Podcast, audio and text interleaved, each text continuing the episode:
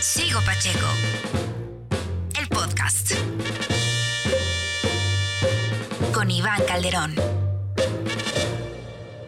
¿Qué onda amigos? ¿Cómo están? Bienvenidos a un episodio más de este podcast desde cuarentena. Hoy cumplimos 60 días eh, en el departamento. Espero, espero vaya todo de maravilla. Y el día de hoy estoy muy contento eh, porque tenemos una invitada que a la cual admiro y, aprecio muchísimo y aparte está del otro lado del mundo este nos ha tocado viajar juntos hacer hacer cosas juntos y siempre es muy divertida eh, muy entretenida los viajes con ella eh, suelen ser distintos al resto y es para mí un honor que esté conmigo el día de hoy mi querida Ata Sarmiento cómo estás Hola, mi Iván, te extraño. ya sé, yo también. Oye, ¿cuánto tiempo? Ya no, ya no nos ha tocado pasear y viajar, pero pues es que ahorita ni cómo, ¿verdad? Pues nos, no, nos abandonaste. Te decidiste Ay. ir al primer mundo. Y mira el primer mundo cómo me trata, hijo, peor que el tercero. Bueno, pero creo que, creo que al menos ya, ya ustedes están un poquito más cerca de, de, de lograrlo, ¿no? Ya al menos pueden salir eh, un rato y tener con ciertas precauciones, pero al menos ya, ya puedes ver el aire, ¿no? Pues mira, un poquito sí, o sea, este, ahorita están en la fase de desconfinamiento y lo están haciendo por escaladas, ¿no? Ok. Entonces, eh, son cuatro fases.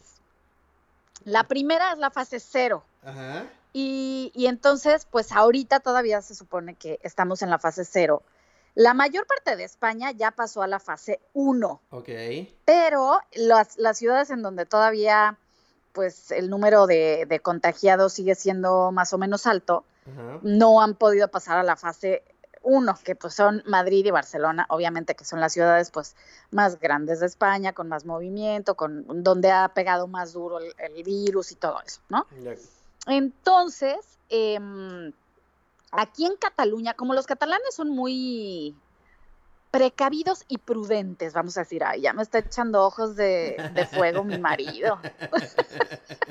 no fuera yo a decir algo... Algo incorrecto. Pues, sí, sí, sí, algo fuera de su, de, de su gusto, ¿verdad?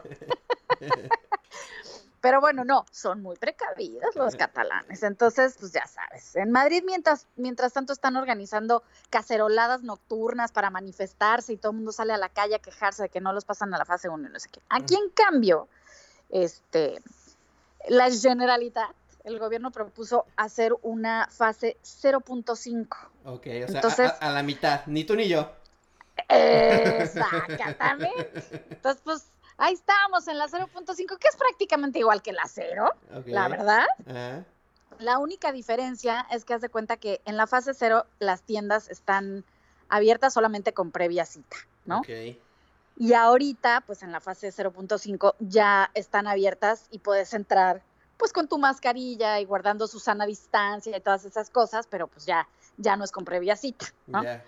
Y luego, este, pero sigue todo lo demás igual, o sea, hay franjas horarias para salir dependiendo de las edades, mm, de los grupos de edades y todo eso, entonces, pues haz de cuenta que a mí me toca salir en el horario de, que fíjate, yo no, yo no sé si es muy buena idea eso de las franjas horarias, Iván, porque siento que hubo muchas más aglomeraciones que si no las hubieran puesto. Okay. Porque, a ver, chécate la mayoría de la población, pues es el rango entre 14 y 70 años, ¿no? Claro.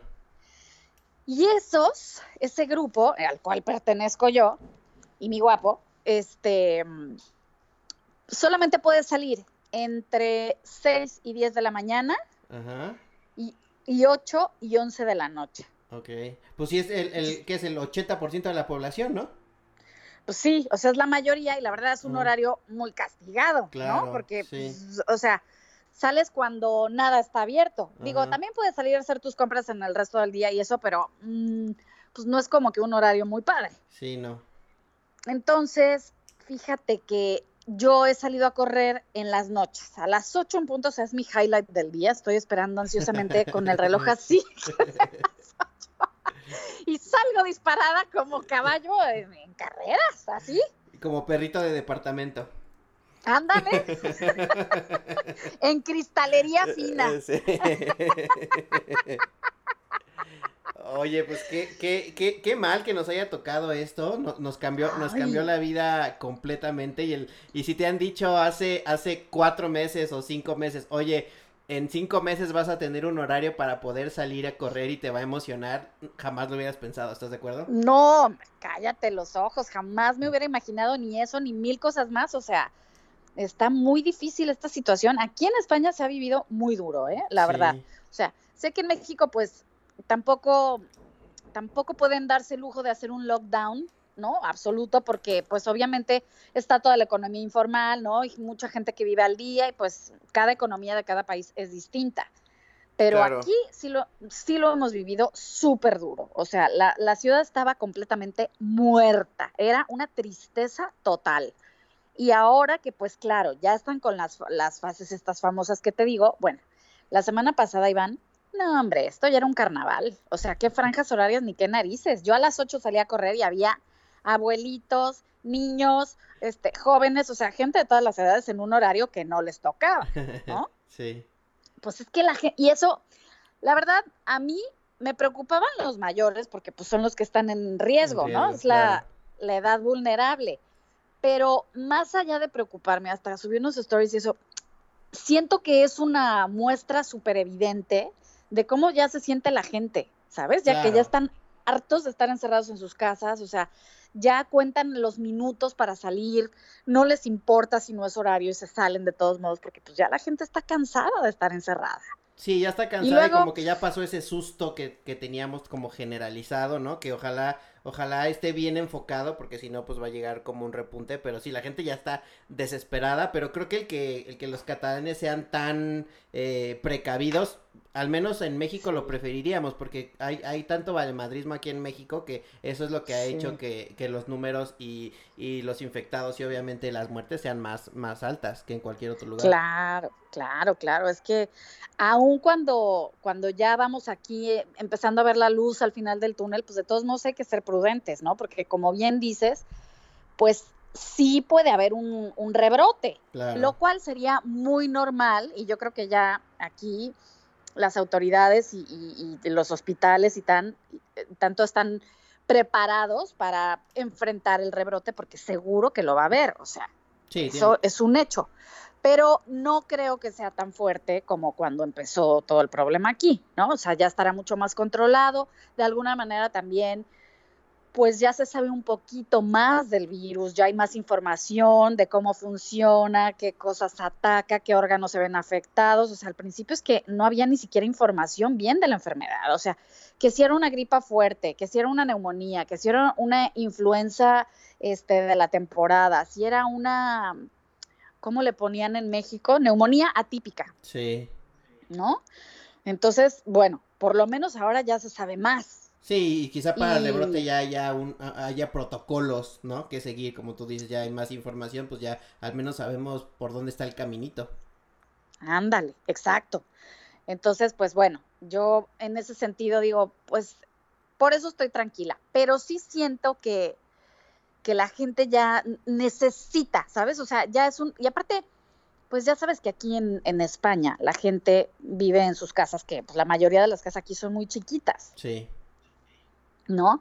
No es como en México que afortunadamente, pues bueno, también depende de, de, cada caso, pero no, los espacios, como hay más espacio, pues la gente obviamente vive en casas más espaciosas o en lugares pues más espaciosos y, y tienes igual a dónde escaparte un ratito. No, hombre, aquí en España, las casitas, huevitos. No, no, no te das la vuelta y ahí tienes al innombrable al lado. Sí, ya.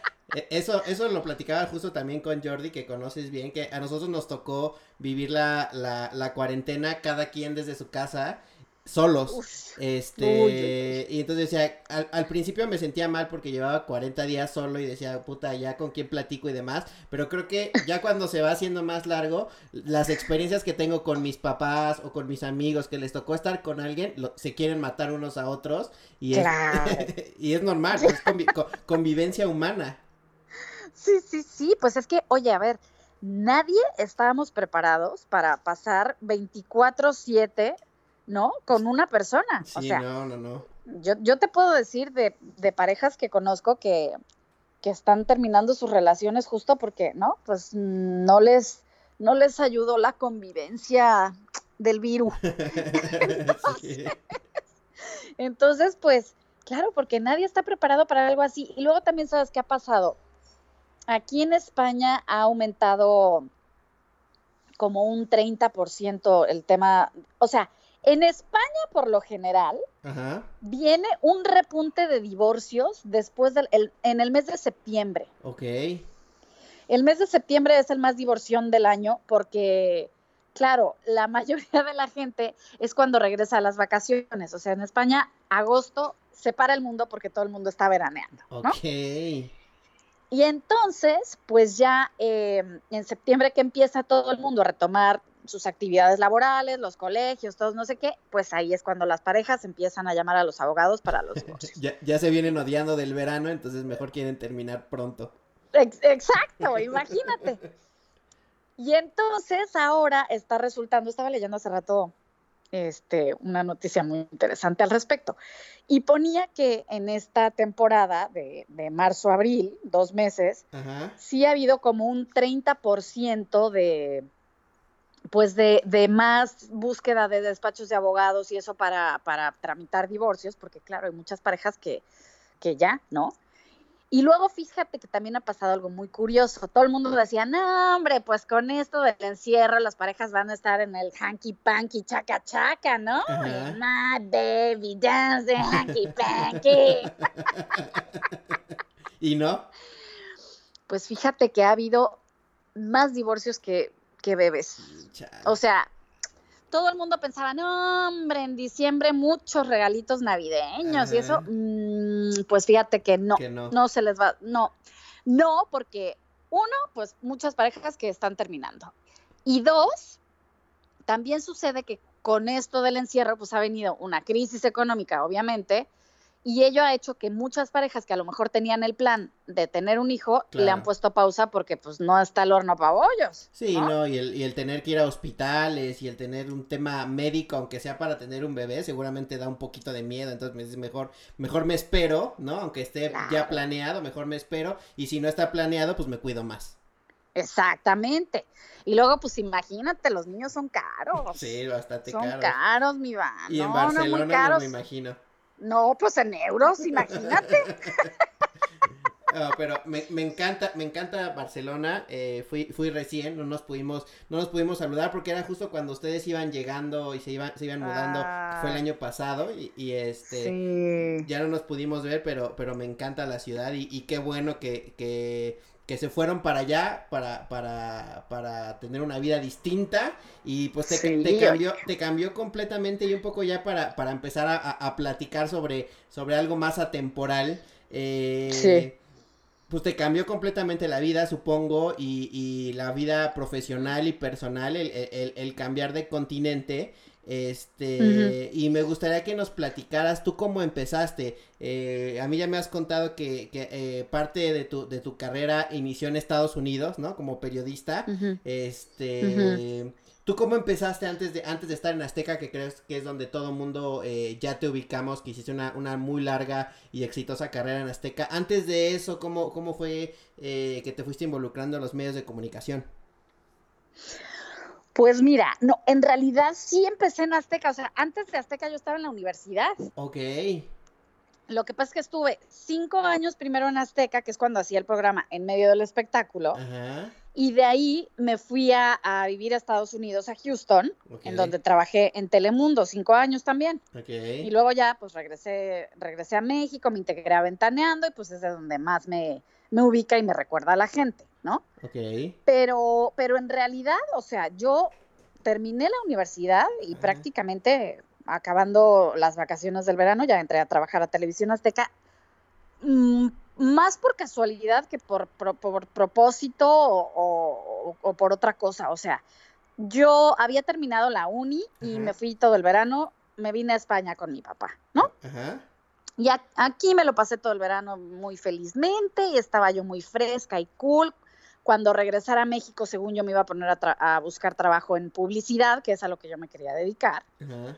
Y, y entonces volví y justo llevaba que, no sé, cuatro días de haber regresado de España, Ajá. cuando tuve un desayuno con mis compis de, de la uni y así, y estábamos ahí, y uno de ellos ya estaba trabajando eh, en ese programa, ¿no? En medio del espectáculo con Pati Chapoy. Ok. Y entonces él me dijo, oye, que mira, que esto, que lo otro, que hay ahí un, un programa y que hay un lugar para ti, porque una de nuestras reporteras se fue y quién sabe qué. Y yo le dije, no, no, no, no, no, no, no, que- Yo en la tele, pero, pero ni borracha, o sea, jamás, jamás, jamás. Que sí, que no, que sí, que no, que sí, que no. Total que, este, para no hacer la historia muy larga, me dijo, bueno, acompáñame a dejar estos tapes, que eran unos Betacam, imagínate, Ajá. o sea, hace mil años. Acompáñame a dejar este material y pues ya, ¿no? Luego de ahí, este, tengo que hacer, entregar unas notas y eso, por si quieres luego nos vamos a comer. Ajá. Bueno, órale, va. Vo- Voy de tu Y- asistente. Ajá, exacto. Ahí voy a acompañarlo. Y entonces, pues ya mm, entramos ahí a la oficina y no sé qué. Em, TV Azteca estaba recién privatizado, o sea, acababa de empezar. Venía de Imevisión Y- a, a- a Televisión Azteca. Exactamente, exactamente. Entonces, pues no era tan grande como es ahora, ¿no? Los protocolos para entrar no eran los protocolos de seguridad que hay ahorita, ni mucho menos. No, hombre, yo llegué con mi cochecito, ay, sí, que vengo aquí con Guillermo Wilkins, que bla, bla, bla, que sí, que pásele, la estación es de aquí, o sea, súper fresco todo. Ajá. Y, y estaba allí acompañándolo, me dijo, voy a grabar unos audios y regreso. Ahí me quedé yo sentada en la recepción de la oficina, que eran unas casitas prefabricadas que estaban hasta el fondo de televisión azteca. Ajá. Y, y en eso, pues oí unos taconcitos que venían así caminando a paso rápido, ¿no? Y era Pati Chapoy. Ajá. Y entonces ya me vio allí, hola, ¿cómo estás? Hola, ¿qué tal? No, este, a ver, pásale a mi oficina. Y entonces pues ya entré yo muerta de, de- de miedo y muy nerviosa, ¿no? Y entonces ya me dijo, pues mira, aquí necesitamos esto y esto y esto y esto, aquí no existe el no se puede, aquí todo es para hace 10 minutos y mañana te espero aquí a las 9 de la mañana, ¿ok? Wow. Entonces, pues ya le dije, pues ok. pues si así, si, si así van a estar las cosas, pues va. Pues no, pues si lo dice la señora, pues ya sabes, ¿no? Pues, pues sí, Y, pues está bueno. y eso que en esa época no era, no era la señora, ¿no? O sea, digo, supongo ya tenía mucho poder, pero no era, no era tan Sí, no, conocida. no, como ahora. Ah. No, no. No, no, pero ya desde entonces decirle que no a la Chapoy ya era uf, Sí, un sí, tema. Sí, sí, claro. Este, y entonces pues ya le dije, ah, bueno, pues ok. Ajá. Pero me acuerdo perfecto que ya salí de ahí, después vino mi amigo, le conté, se moría de risa, yo le decía, pero ¿cómo? ¿Cómo? Entonces, ¿qué voy a hacer? Pues nada, mañana vienes y ya, y yo, pero ¿cómo voy a venir? O sea, yo no sé nada, yo no tengo experiencia en esto, yo, yo no quiero trabajar en la tele. ¡Jo, jo, jo! Se moría de risa. Y me acuerdo que llegué a mi casa y le dije a mi mamá, ay, mamá, pues creo que ya tengo trabajo, pero, pero no sé. Y entonces mi mamá, ¿cómo que ya tienes trabajo? Y le conté la historia y me dijo, ay, Atala, qué burra eres, claro que tienes trabajo y mañana te presentas a las nueve puntual, qué bárbara eres, que no sé qué. Y pues, pues ya, pues al día siguiente llegué ahí puntual, ¿no? A las Y nueve. en- a las nueve en punto. Oye, Y ¿en- ¿en esa época tu hermano ya estaba en, ya estaba en los medios o todavía no? No, Ok, no, no, no, no. No, Rafa, Rafa estaba todavía estudiando la prepa ahí. Ah, ok. Ok. Sí. Bueno, no, estaba terminando la prepa o recién empezando la universidad.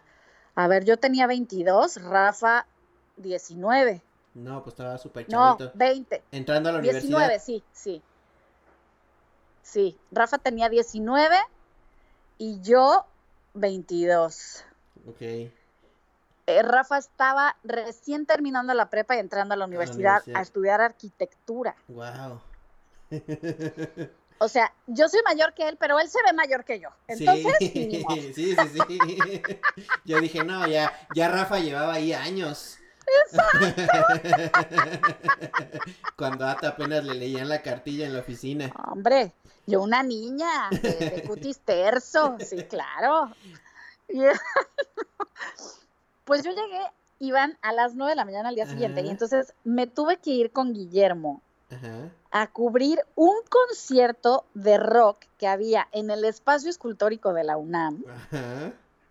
No, hombre, no te imaginas. O sea, era esa época que, pues claro, como estaba recién privatizado TV Azteca, estaba en plena reestructuración, Ajá. estaban renovando apenas el equipo, estaban remodelando todo, Sí, claro. oficinas, foros, o sea, todo, todo, todo, todo, todo. Estaban comprando equipo nuevo, transportes nuevos, bueno, todo. Entonces nos fuimos a, al evento en un este en una Ichiban que ya ni existen, imagínate, toda destartalada. O sea, Ajá. todo le zumbaba la Ichiban, ¿no? Y pues ahí me subí todo y en una de esas en pleno periférico íbamos siempre el camarógrafo acompañado de un ingeniero. Entonces, el ingeniero era Luis Macías, que era como el, como el oso gruñón. ¿Te acuerdas de ese? Bueno, y el camarógrafo era un señor que se llama Rafita Higuera, que era chiquitito con una barriguita así, un bigotón. No, no, no, no sé qué personaje. Bueno. Y en una de esas ahí vamos en el periférico y empieza la Ichiban. No. Y que se para en pleno periférico en una subida. No, hombre. Y entonces dice Rafita, pues órale, güerita, aquí todos empujamos parejo. Madre santa. Y eso que iban Yo cerca de, de, de la Jusco a CEU, ¿no? O sea, sí han ido más lejos. Exacto, ya ahí por Perisur donde está esa subida, Ajá, ¿no? Antes de sí. que te salgas en Zacatepetl, ahí. No, no, no, no, no. Y entonces, claro, cuando dijo, pues órale, güerita, yo pensé que me estaban haciendo una broma y yo, ay, que estos ya con su novatada y creen que yo me la voy a tragar. No, Ajá. hombre. Y en eso que los veo, y sí, todos, todos parejos. Y entonces dije, no, pues bueno, pues con mis tacones Ajá. me bajé en medio del periférico y órale, a empujar la camioneta. Entonces, pues ahí estábamos. Mi amigo Guillermo, Rafita y yo empujando la camioneta, pras, pras, pras, hasta que pues ya Luis Macías, el ingeniero, corrió al volante para que para arrancarla Ajá. ¿No? Ajá. y arrancó la camioneta y pues órale. Y otra vez todos, corre, corre, corre, para arriba, para arriba. Pum, pum, pum, pum, pum. Entonces ya nos subimos corriendo y ya, ¿no? Ya nos pudimos ir, pero así, así me empecé yo en esto. Y llegamos al concierto. Ya, ya de- desde ahí dije, órale, en la que me metí, Ajá. ¿no? Ya el primer sustito. Sí, claro. El segundo sustito es que llego al concierto. No, hombre, no te puedes imaginar el personal. Bueno, bueno, bueno, bueno, bueno, bueno. Y estaban cantando los aterciopelados. Ok. Después de los aterciopelados, cantaba una nueva, joven, rockera, lanzamiento, superestrella, Julieta Venegas. Wow. que en ese entonces nadie sabía quién era Julieta Venegas. No, pues no. No, no, no, no era cuando ya después este, se volvió muy famosa cantando Aprendo de mis pasos, entiendo en mi caminar, mis pasos. Porque aparte venía de Tijuana, ¿no? Que era, era, era pues como muy de nicho. Total. Sí, sí era, sí era muy, muy, muy desconocida todavía. Sí, no, no, no, ella llegó, se bajó del avión con su con su caja de jabón sote y su acordeón y se fue directo para el concierto de. CU. Y no, hombre, la querían bajar a botellazos de agua, amiga. No. No, no, no, no, no, no les gustaba nadita, nadita, o sea, rechifliza y la pobre, ¿no? Pues ahí aguantando como los grandes los botellazos, porque caían las botellas de plástico ahí al escenario y ella, Ajá. pues, no, aguantó bien, o sea. Entonces, Qué- pues qué bueno, duro. esa fue mi primera experiencia en una cobertura y dije, ¡zas! En lo que me metí. Pues, pues ya estoy aquí embarrada hasta, hasta la frente, pues ya qué hago, ¿verdad? Sí, no, ya me lo dijo la Pues- Chapoy y ya me dijo mi mamá, tengo que, tengo que Sí, y, y teniendo ese ejemplo de si Julieta Venegas aguantó y ya me lo dijeron Exacto. mi, mi, mi mamá y la Chapoy, mira, tengo que aguantar lo que venga, ¿no?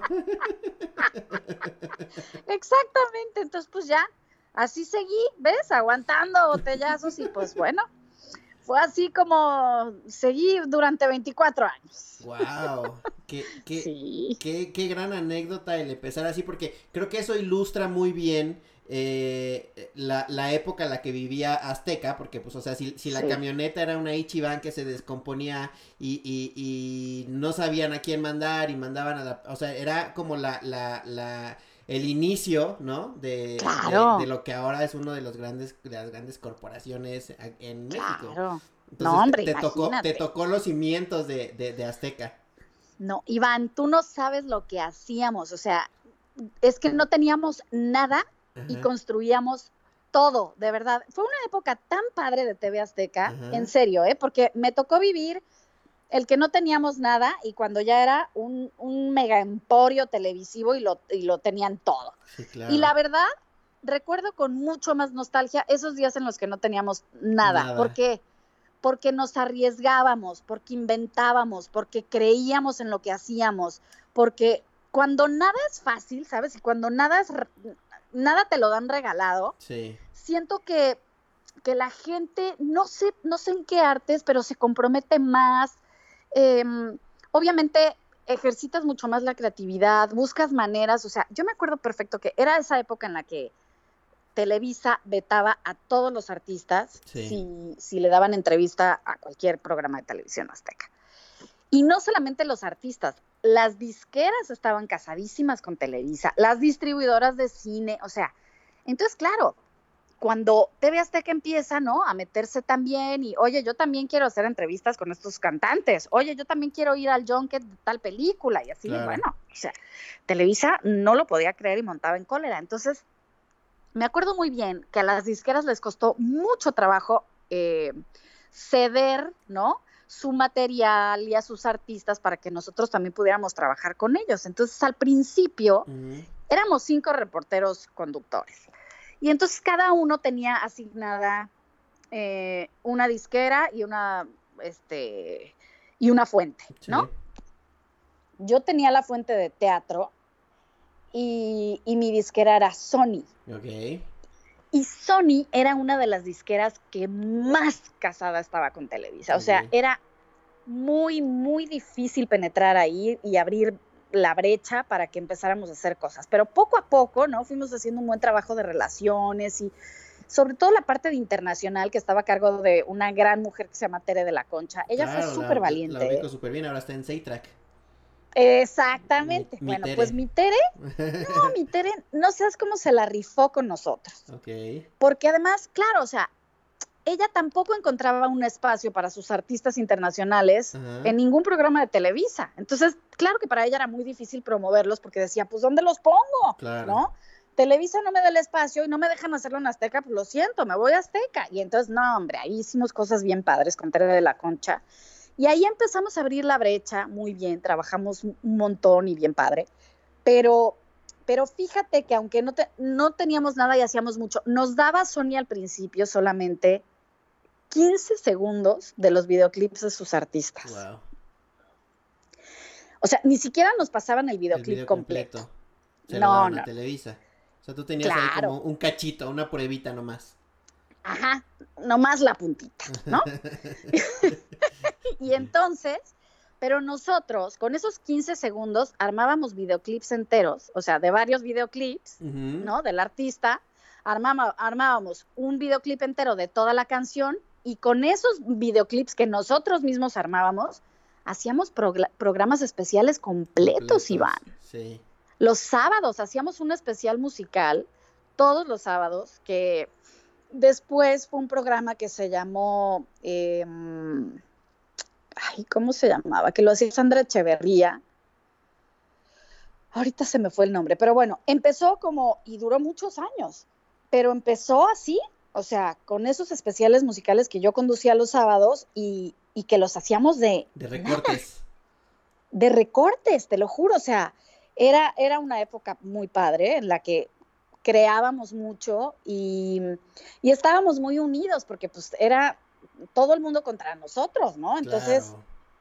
hicimos mucha fuerza y un equipo unido muy padre y aprendimos mucho en todo ese tiempo. La verdad es que fue una gran escuela. Em, siento que eso es algo que a lo mejor los jóvenes hoy en día que, que estudian comunicación o que quieren dedicarse a eso, pues no, no reconocen ese valor de empezar así, ¿sabes? O sea, no. quieren llegar ya a pararse enfrente de una cámara y a ganar un montón de dinero porque voy a ser conductor de televisión y pues pues no, o sea, no es así de fácil, ¿no? Sí, no, tú ya tenías todas las tablas, eh, eh, uno de la universidad y de la escuela que te dan, pero dos de ir, haciendo brecha y camino, porque ahorita pues ya te metes a internet y puedes tener el video, la, canción, incluso al artista, o sea, ahorita le, manda, está, estamos todo el mundo a un, a un mensaje de que te pueda contestar J Balvin si tiene suerte. En esa época, aparte de que no tenías la, la conexión y, y, y, las herramientas, como tú dices, Azteca tenía todo en contra porque en ese momento el monopolio era completamente de, Televisa, ¿no? Entonces era buscar la forma, que creo que es lo que dices, eh, no se valora ahora tanto como toda esa talacha que llevaron a hacer una, una marcota.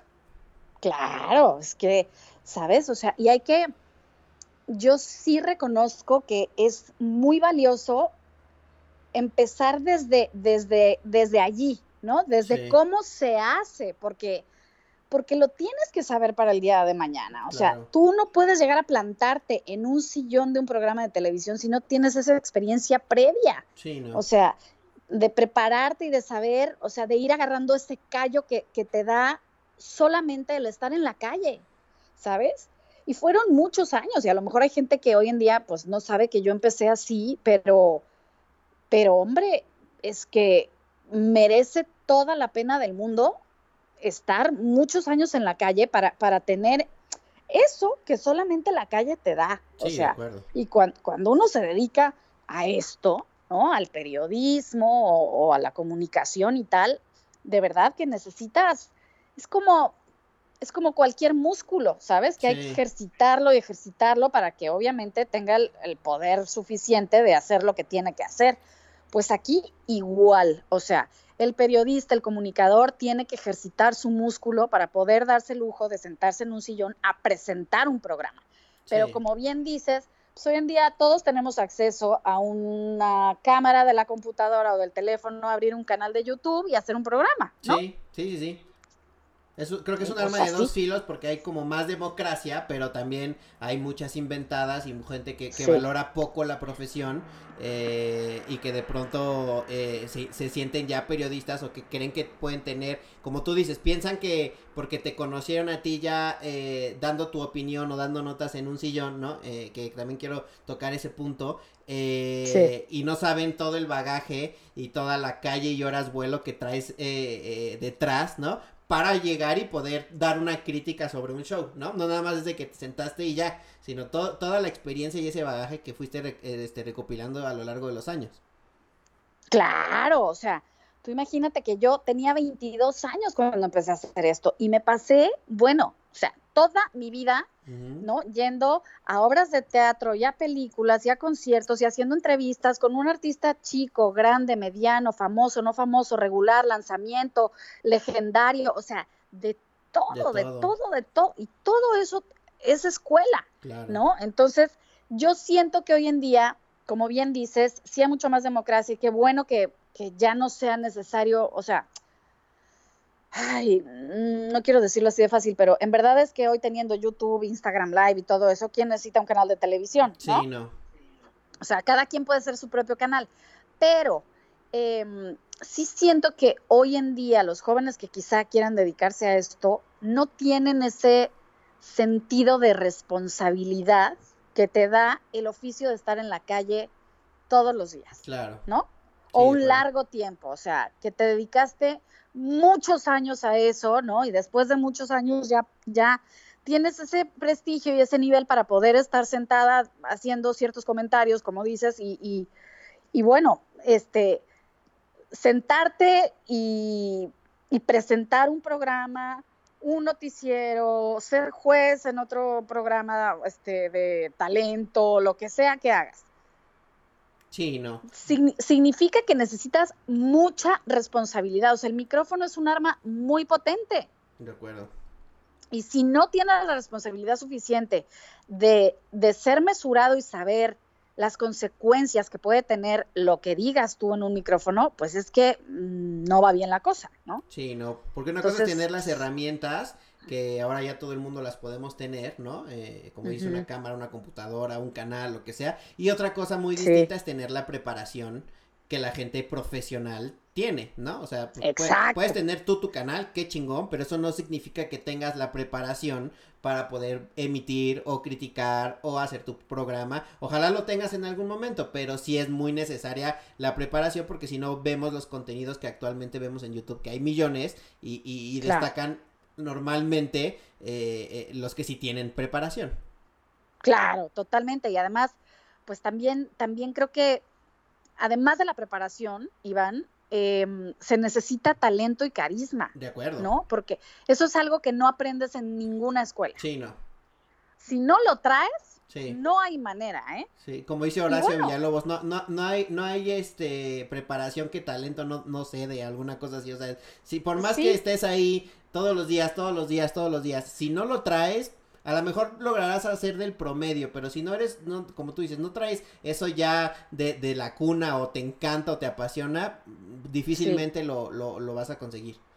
Es real, ¿eh? Y se necesita, o sea, el carisma es una cosa que necesitas para, para poder ser atractivo ante una pantalla de televisión Claro. o de computadora o de teléfono o de lo que sea. O sea, nadie quiere ver una plasta, ¿no? De, "Ay, me, me, me, me", Sí, no. Ni nadie quiere escuchar en la radio uno que te duerma. O sea, esto, esto también es una cosa que, pues que hay que tener, además de la preparación, ¿no? Sí, que Entonces, tienes que conectar.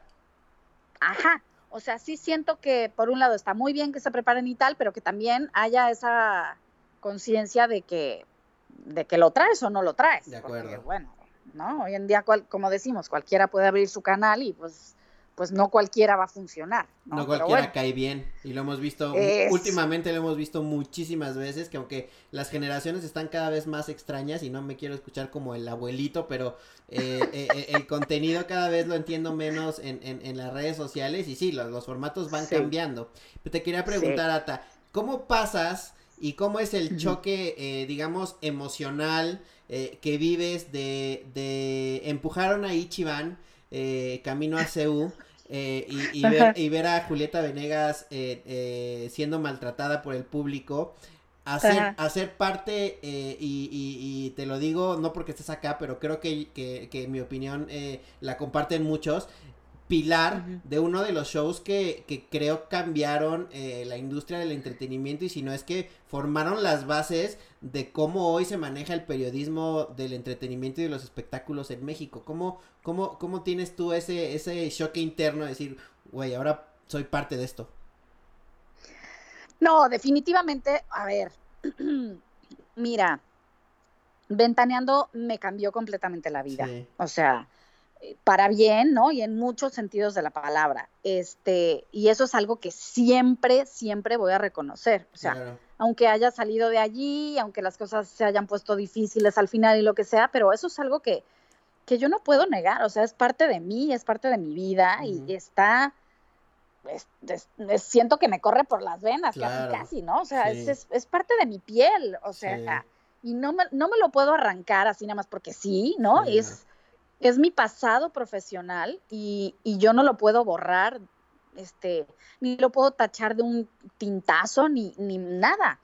Y, y fue un parteaguas completamente en mi vida. O sea, siempre lo dije, aun cuando era parte de ese programa, y lo digo ahora que no lo soy. O sea, yo profesionalmente puedo hablar de mí eh, con un antes y un después de Ventaneando. Claro. O sea, eso, eso siempre lo voy a reconocer, lo tengo muy claro. Ventaneando me dio muchísimas cosas, me abrió muchas puertas, fue una gran escuela para mí, me enseñó un montón, me hizo crecer muchísimo profesionalmente. Em, es una gran responsabilidad estar sentado en Ventaneando. De acuerdo.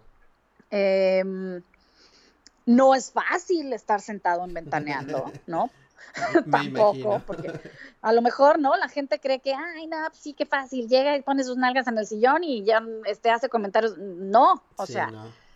en Ventaneando hay un, hay un ejercicio periodístico de rigor, o sea, Sí. y, y no crean que es nada más, o sea, llegar y sentarse y hablar, ¿no? O sea, este, trabajar con Patti Chapoy es, es, es, es muy bueno porque es una jefa muy exigente, Ajá. ¿no? Hay mucho rigor en, su oficina y yo siempre lo he dicho, me pareció y siempre me parecerá perfecto que haya sido una jefa exigente. Claro. Podríamos estar de acuerdo o no con ella, con sus métodos, con sus reglas, con lo que fuera, pero eh, es un hecho que ella fue una excelente maestra para todos nosotros, ha sido, y, y que le aprendimos muchas cosas este, yo hoy lo puedo decir abiertamente y sin ningún temor, le aprendí muchas cosas muy buenas y le aprendí muchas cosas también que yo no quiero para mí. Claro. Cada quien con lo suyo y habrá gente que se sienta muy cómodo así. A mí había cosas que no me, no me hacían sentir cómoda y pues esas son las cosas que, que no, no me quiero guardar de su aprendizaje, ¿no? Claro. Sí, no, como, como cualquier relación, lo platicábamos hace ratito, eh, hasta con, tu marido y con, las relaciones personales, tanto tiempo y tantos egos y ser tan importante todos, ¿no? Debe ser, debe ser complicado y creo que tú supiste en, en un muy buen momento saber en qué momento podrías ya dar ese brinco y decir, yo ya no comparto esto, no, de, no por eso dejo de agradecer todo lo que aprendí, la escuelota, qué significa, pero pues también hay ciclos, ¿no? Totalmente, o sea, y creo que creo que se vale, ¿no? O sea, habrá, habrá personas que en su trabajo pues puedan estar este, de acuerdo con las políticas de la compañía, del programa en el que se desarrollan, del área en el que se desenvuelven, o sea, eternamente podrán estar ahí y también es válido que haya personas que digan de pronto, bueno, como bien dijiste tú, se cumplió un ciclo, yo ya me siento inquieta, hay muchas cosas que ahorita siento que ya no me llenan profesionalmente, gracias, ¿no? Bye. Y eso no tiene por qué significar una ruptura a la mala, ni tiene por qué haber agresividad de por medio, ni tiene por qué haber un divorcio, ¿no? Como, como de, mucha guerra. Sí, no. Este, no, no tendría por qué ser así, ¿sabes? Porque todo el mundo está en su derecho de decir, pues yo así ya no quiero jugar, ¿no? Por, por, las razones que quieras, pero este juego, pues yo ya no lo quiero seguir jugando así. Sí, no. Y si, y si el juego continúa así, pues gracias, sigan jugando ustedes, yo ya no. Ahí les dejo su balón. Exactamente. lo malo es que, pues bueno, ¿no? Este, desafortunadamente para mí las cosas al final, pues no, no pudieron este, cerrarse de esa manera, ¿no? Lo cual pues es triste. Claro. Este, es triste para mí, voy a hablar solo la parte que me corresponde a mí porque no sé ellos, ¿no? Este, que piensen al respecto, pero para mí sí, sí, pues sí ha sido triste que, que el final o que el cierre de ese ciclo no haya sido eh, pues de una manera amable, como a mí me, me, hubiera gustado que fuera después de tantos años y de tantas cosas que compartimos. Claro. Sí, pero pues hay, muchas cosas que no dependen de uno, tú, tú intentaste hacerlo de la mejor forma y pues ya, quedó, quedó como, como bien lo dices, una, una gran experiencia, un antes y un después de tu carrera, pero tampoco es que signifique tu carrera, porque, y esto lo digo yo a título personal, creo que sí, Ventaneando te dio mucho, pero también creo que tú le diste mucho, no solo a Ventaneando, sino a la industria. Este, y la prueba es que puede estar fuera de Ventaneando y seguir siendo una figura, una figura reconocida, que es a lo, a lo que me lleva eh, lo siguiente, que a pesar de que tomaste la decisión de, de mudarte de país e irtelo muy lejos, ¿no? Eh, cambiar eh, tu forma de vida y tu estilo de vida, sigues, sigues, este, eh, dentro de la industria y creo que lo platicaba la otra vez con David, eres una de las figuras que no, que no no se ha quedado en la escuela, ¿no? O sea, aprendiste a, a, a, empujar una Ichiban y ir, con la marcha, a, hacer los inventos de una televisora, recorrer durante todos los años eh, eh, lo bueno y lo malo de, del crecimiento de esa televisora y ahora estás dando el brinco a lo digital, es decir, no, no te estás quedando eh, quieta con lo, que, con lo que ya aprendiste en la generación pasada, digamos, sino te sigues evolucionando y te sigues reinventando para mantenerte vigente y creo que lo, que lo haces muy bien, ¿no? Ahora con, con tu columna, con tu canal de YouTube, cuéntanos un poco de eso. Ay, Iván, qué lindo lo que me dices, de verdad, no sabes cómo me anima, porque esto de, la onda digital, no sabes cuánto trabajo me ha costado acoplarme. sí, no es, es un mundo, uff, o sea, es un mundo pues muy distinto a lo que yo estaba acostumbrada en la tele, ¿no? y, y, claro, es, ¿sabes qué siento que es un poco como pasó en aquella transición del radio a la tele, ¿no? Y ahora pues va del radio a lo, digo, de la tele a lo digital. Em, no es lo mismo para nada hacer televisión que hacer eh, pues programas digitales. O sea, es, es un mundo muy, muy distinto. Sigo aprendiendo, ¿no? me siguen sacando de onda cosas, este, me siguen explicando cómo funciona y pues ahí voy yo con mucha paciencia, con mucha apertura, muy dispuesta a entender y aprenderle, pero creo que es muy importante saber evolucionar con lo que la vida te está poniendo enfrente, ¿no?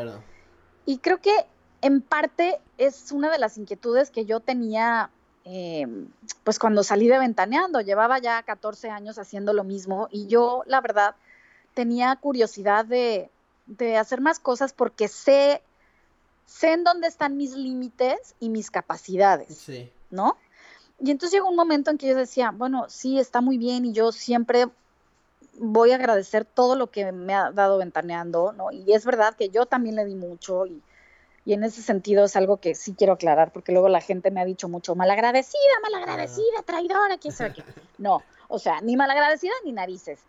Yo le agradezco a Ventaneando todo lo que me dio, yo también le di mucho a Ventaneando y estamos a mano. O sea, no, ni ellos me deben nada a mí, ni yo les debo nada a ellos. O sea, entonces, ya, eso por un lado. Pero por otro, em, sí siento que, que tenía yo una necesidad o una inquietud de, hacer más cosas porque eso, conozco y sé de lo que soy capaz, ¿no? Entonces, yo la verdad decía, bueno, sí, es que, es que pueden pasar otros 14 años y, que yo voy a seguir en Ventaneando, ¿no? Pues no es lo que yo quisiera para mí, o sea, Ventaneando está padrísimo y lo, y lo he pasado genial y ha sido un parteaguas en mi vida, sí, pero ¿qué más? O sea, ¿no? no me voy a quedar eternamente aquí y es muy respetable el que, el que cada quien decida si se quiere quedar eternamente haciendo eso nada más o como también es respetable que tú te cuestiones y digas, bueno, ¿qué más hay? O sea, sí. Y, y nada, pues de alguna manera em, vino el momento de que o renuevas el, o firmas el contrato o te vas, bueno, pues pues no lo firmo, pues me voy y, pues, pues, ya veré, pues ¿no? O sea, fue un poco como, como, como ser trapecista y aventarme sabiendo que quizá pues ni había red de protección, Iván, ni nadie que me cachara del otro lado. Sí, ¿no? ¿Sabes? O sea, y dije, pues, pues va, pues vuelo, vuelo porque vuelo y pues ya veré cuánto aguanto en el trapecio yo mis brazos ahí solita, ¿no? Para acá y para allá. Sí, este... y mides ahí también un poco eh, tus capacidades, ¿no? Eh, y creo que lo estás haciendo muy bien y estás construyendo eh, ya fuera de Azteca tu marca personal que ya tiene como una, una trayectoria importante. Entonces, como de también apostar por eso y salirte del área de confort de tener el respaldo de una televisora enorme y un programa exitoso y decir, a ver, ¿de qué estoy hecha yo? Y creo que lo estás haciendo bastante bien. Claro, o sea, imagínate, yo creo que eso, pues, no sé, me gustaría pensar que es porque he sido muy valiente, ¿no? Y, y yo pude haberme quedado el resto de mi carrera profesional abajo del ala protectora de Patty, ¿no? Y, y, siempre, siempre quedarme ahí y pues tener una posición segura y estar cómoda porque yo sabía que pues estando bajo su ala protectora pues no me iba a faltar el trabajo y un sueldo estable ni nada. Y en cambio, claro, es lo que dices, o sea, salir de allí y decir, bueno, pues me amarro y me aprieto el cinturón, me remango las mangas y pues venga lo que venga, ¿no? Y a ver cómo le hago y yo solita, o sea. De acuerdo. Y creo que creo que a las madres siempre les cuesta mucho trabajo esa parte de, darse cuenta que, sus hijos quieren volar y ser independientes y, retarse, desafiarse, darse cuenta de que son capaces de hacer solitos. Este, Patty en ese sentido es una mujer em, como jefa, tiene esa parte además muy maternal, ¿no? Claro. Lo cual para unas cosas es muy lindo, pero para otras pues puede ser un poco opresivo. Y entonces Em, en ese sentido, bueno, pues nada, yo igual quise volar y, pues soltarme este, que me soltara un poquito, a lo mejor pues ella no lo, no lo tomó bien, ¿no? Y, y, no salió muy bien al final, pero, pero creo que se vale que uno pueda decir, a ver, me voy a demostrar de que estoy hecha y voy a ser valiente y quiero, quiero hacerme mi nombre y mi carrera sin que todo el tiempo o todo el resto de mi vida profesional tenga que estar ligado o asociado, eh, asociado a, ah, es que es la hijita de, ¿no? Sí.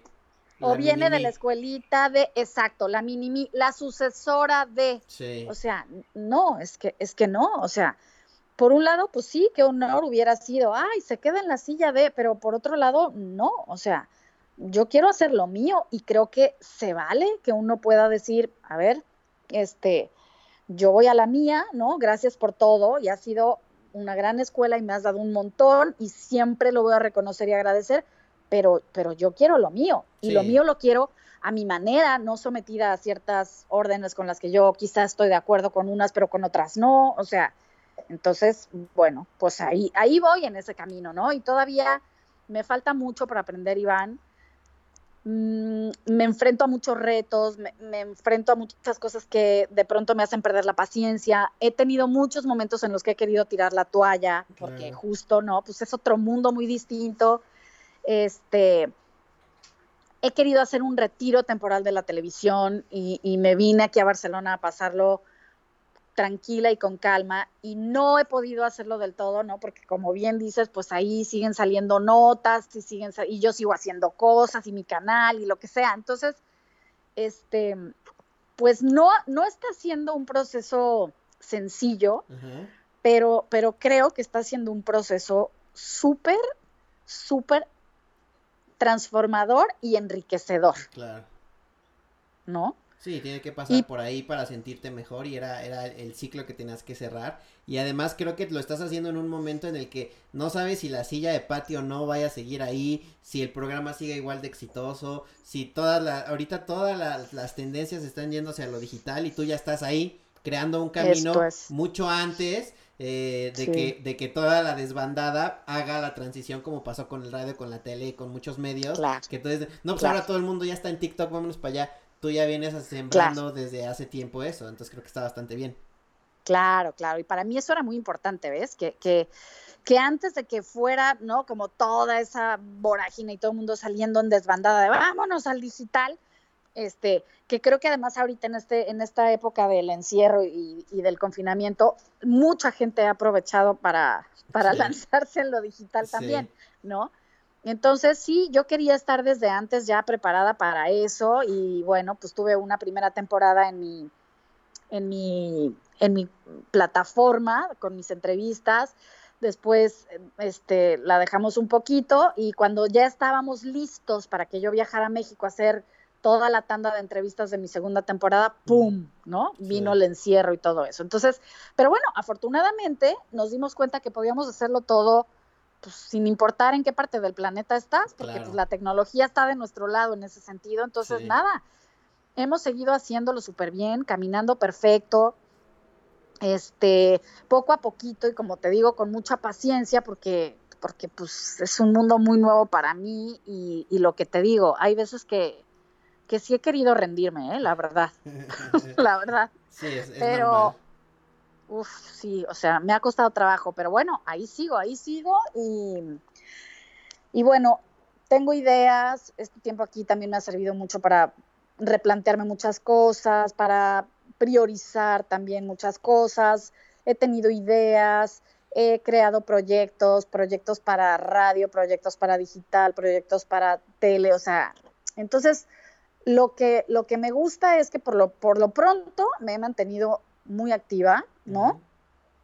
Si sale o no sale, pues bueno, ya será cosa de la vida y del universo que conecte conmigo y yo con él y que todo se ponga en orden para que pues, si se dan las cosas adelante y si no, pues también, ¿no? Por algo es, o sea. De acuerdo. Pero, pero creo que es, es lindo eso que decías, salir de tu zona de confort, ser valiente, enfrentarte, perseguir tus sueños, este, plantearte objetivos, tener miedo, hacerlo con miedo, este, y pues vas, así, de, esto se trata la vida al final del día, ¿no? Sí, de, aventarte y creo que también algo que es lo que tienes que priorizar y, y, tener muy claro que está por encima tu, tu, salud mental y tu paz, ¿no? Entonces, si algo más te lo está quitando por mucho miedo que tenga lo otro, ¿no? Si ya no estás cómodo en donde estás y si no estás, eh, eh, no tienes salud mental y no te sientes bien estando ahí, creo que es bien vale la pena tomar el riesgo a algo nuevo eh, conociendo tus capacidades y tus bases, este, que como dices, teniendo algo seguro, pero no estando del todo feliz.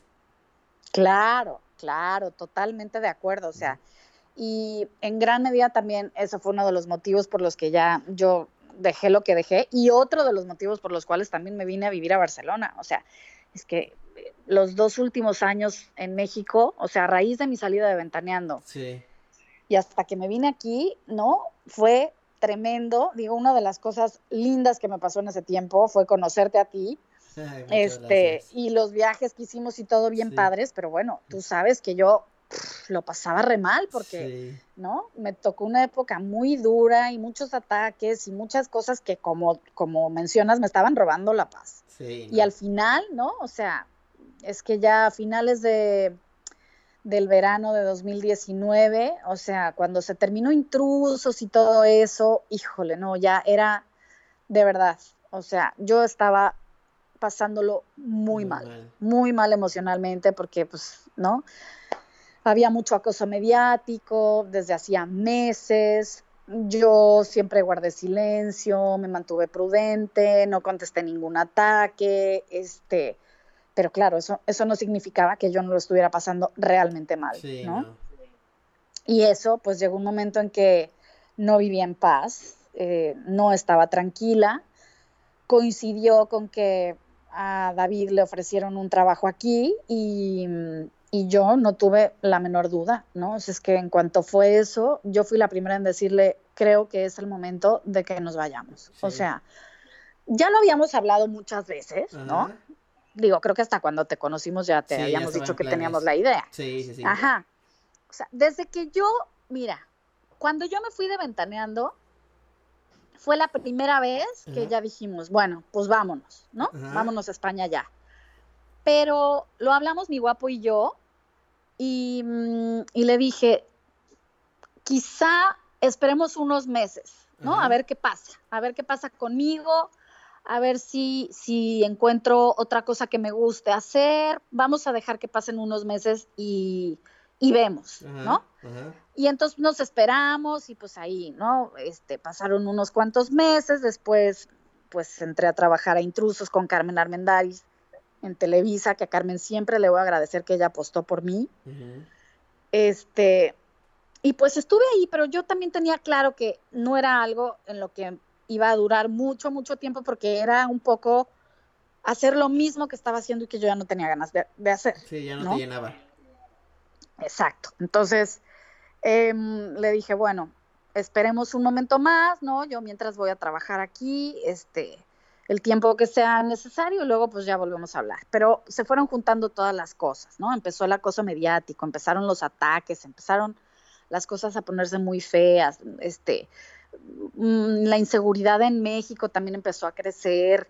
Em, todo como que fue acomodándose de cierta manera hasta que llegó el punto en que también estaba todo eso. A mi guapo le hicieron una propuesta. Este, se acabó el programa de intrusos, ¿no? Ya estaba Para colmo. todo. Ajá. Entonces ahí como que ya le dije, ¿sabes qué? Todo nos está apuntando hacia allá. Vámonos vámonos y pues nos fuimos. Qué chido. Y la están pasando bomba y también coincidió que, que Rafa, tu hermano, se fue, pero él está en Madrid, ¿no? Él está en Madrid, exactamente. Rafa se vino, él se vino en agosto. Se vino como un mes y medio antes que nosotros. No, hombre, mi, mi mamá bien contenta. Porque tu mamá sigue aquí en México, ¿no? Sí, mi mamá la pobre sigue allá, imagínate, y en, en, un par de meses se le fueron los hijos en desbandada. No, no, no, no, pobre, sí. Estaba la pobre que no la calentaba ni el sol, pero bueno, ya más o menos va ahí agarrando la onda. Lo bueno es que puede venir a visitarnos, ¿no? Este, ya se ha dado sus escapadas y, y, bueno, estoy tratando de convencerla de que venga más seguido, a ver si la tengo temporadas más largas aquí. Rafa está en Madrid, está feliz en Madrid, eh, le encanta vivir en Madrid. Sí. Eh, pues hablamos todos los días, estamos muy unidos. Rafa y yo siempre hemos tenido una relación muy estrecha, siempre, bueno. desde chicos. Y, y, bueno, siento que ahora eh, todo esto que hemos vivido, ¿no? Eh, todo esto que yo he pasado durante estos dos años nos ha unido mucho más. Ajá. Contrario, contrario al efecto que querían provocar algunos. Sí, sí, sí. Que, este, era, era obvio. Sí. pues fue al revés, Qué fue al bueno. revés. Este, sí, hicieron exactamente lo contrario. Rafa y yo nos hemos unido muchísimo más que antes. Entonces, pues hay lazos, Iván, que son inquebrantables. De acuerdo. ¿No? Entonces, y puede pasar lo que sea, y pueden tratar de meter la cizaña que quieran. Uh -huh. Este, pero un, un, lazo y un amor tan fuerte y tan grande como el que hay entre unos hermanos, pues no, no es así de fácil romper. Sí, no. Entonces, este, Rafa es lo máximo, Rafa sabe que yo lo adoro con toda mi alma y él también me quiere muchísimo a mí y tenemos una relación muy linda porque nos respetamos mucho. Qué ¿no? bueno, sí. Y hablamos mucho, este, somos muy tolerantes el uno del otro de nuestras formas de pensar, de nuestros gustos, de lo que queremos, este, y cuando hemos tenido un desacuerdo, lo hemos hablado, a veces hemos tenido charlas bastante duras, ¿no? Porque claro. muchas veces quizá no hemos estado de acuerdo en cómo hago las cosas yo o en cómo las hace él. Y hemos tenido charlas bien duras, pero siempre, siempre, siempre con un amor y un respeto tremendo. Entonces, este, no, ha sido muy padre con Rafa esta etapa, aunque él está en Madrid y yo estoy aquí, te juro que lo siento más cerca que nunca en mi sí, vida. Sí, de acuerdo.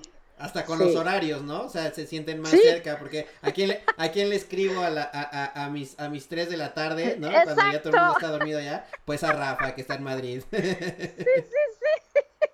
Total, total, o sea, o en las mañanas, ¿no? Las mañanas, que yo siempre, claro, estoy aquí en las mañanas como un perro que digo, chin, le quiero escribir, ay, no, pero está dormido. Ay, no, pero, pero estas no son horas en México. No, no, no, me tengo que esperar a que estén la, las ocho para que ya se levante. Y entonces, claro, en las mañanas estoy con Rafa a tope, o sea. Crea, crearon ahí una, una sociedad con horarios total. europeos. Sí, total, total. Sí, sí, sí. Qué padre, Ata. Pues qué bueno, sí. qué, qué, bueno que te diste la vuelta para contarnos anécdotas que, que, que no se habían escuchado este, abrirnos un poco tu sentir y, y, regalarnos una hora de tu cuarentena y de, de y de tu noche. Eh, me, me, dio muchísimo gusto saludarte. Ya, para no. terminar, nada más, eh, normalmente le hago dos preguntas a, a todos los invitados. Eh, sí. Una es, eh, ¿a quién te gustaría que invitara a, al podcast? Y la segunda, si hay algo que te hubiera gustado que te preguntara y no te pregunté. Mm, ¿A quién invitarías al podcast? A Rafa. Sí, también, también lo es, creo. Rafa es muy divertido, te, te reirías mucho con él. No, aparte es, es, una, es, es una biblioteca y también tiene Total. anécdotas impresionantes, me imagino. Sí, sí, o sea, con Rafa podrías platicar de cosas increíbles. Sí. Y mmm, algo que me hayas, que no me hayas preguntado y que yo quisiera que me hubieras preguntado, pues no, no me quedé con las ganas de decirte nada, fíjate. Qué chido. Hasta eso. Hasta eso. Bueno, no, sí, sí, algo, este, algo que no me hayas preguntado y que, que yo quisiera que me preguntaras. Ok. ¿Cuándo, ¿Cuándo haremos nuestro próximo viaje? Esa es ne la pregunta. Necesitamos hacerlo ya. Yo estoy, yo estoy sí. igual que tú. Apenas, apenas se pueda, créeme, y, y, tenemos ya varios planes con todos los destinos que manejamos de reactivación Ay, turística sí. y obviamente sabes que estás estás eh, eh, en ellos y que eres, eres de las consentidas de casa. Ay, mi Vancito, yo te quiero de verdad, no sabes cuánto te agradezco este espacio, que, que me hagas esta entrevista, que me permitas conectarme y contarte todas estas historias, que me escuches todo lo que hablo, porque hablo como un merolico, pero... me encanta eso. Eres un, Eres un gran escuchador, amigo. no, hombre, la gente, te, la gente te quiere escuchar a ti. De eso se trata este programa. Nadie se va a meter a escucharme a mí. Y creo que las historias y el poder platicar contigo un ratito que hacía tiempo no, no nos tomábamos. Y, y como tú decías con tu, con tu show, eh, nos dimos cuenta eh, y las circunstancias nos aventaron a decir, oye, puedo tener invitados en España y, es más fácil y, es, es, más, es más sencillo que puedas tomarme la llamada o que, o que las Pandora que sé que tuviste o que Yuri te tome la llamada desde su casa y te dedique una hora completamente a agendar mientras ellos están en promoción y tú estás en shows y demás. Entonces, creo que las circunstancias nos empujaron y me da muchísimo gusto que, que te hayas tomado el tiempo y que, y que se haya cuadrado para, para lograr platicar una horita. No, hombre, feliz de la vida y lo mejor de todo, en chanclas, mi sin maquillar. sin peinar. Exacto. Oye, en pillandal. Sí, qué maravilla. Muy bien, oye, no, te mando mil besos, ojalá que te pueda ver pronto y abrazar. Y pues bueno, estamos en contacto. Te mando un abrazote, salúdame a mi querido David, que también lo, lo, aprecio muchísimo. Síganse cuidando mucho en la, en la fase punto 5, como le hayan llamado eh, eh, en Barcelona. Nosotros haremos lo propio. Aquí al menos, aquí, allá al menos dicen punto 5, aquí nos dicen puras mentiras, pero bueno. Este, cuidémonos cada quien desde su trinchera y creyendo lo que, lo que creamos correcto y, y, y lo mejor es que hasta ahora todo bien. Eso, eso. Cuídense mucho por allá. Susana distancia, ya lo saben, ya lo saben. Pues te mando, te mando un abrazote y ahí recomiéndame con el buen Rafa para que venga y nos echemos una platicadita en cuanto pueda. Eh, claro. Te mando un abrazote hasta Barcelona y saludos, saludos a la familia. Igualmente para ti, para todos los tuyos, muchos besos y muchos abrazos, mi Iván, te extraño. Igualmente, Ata, te quiero, que estés bien. Yo también, cuídate. Chao. Bye. Ya se acabó esta madre y sigo Pacheco. El podcast con Iván Calderón.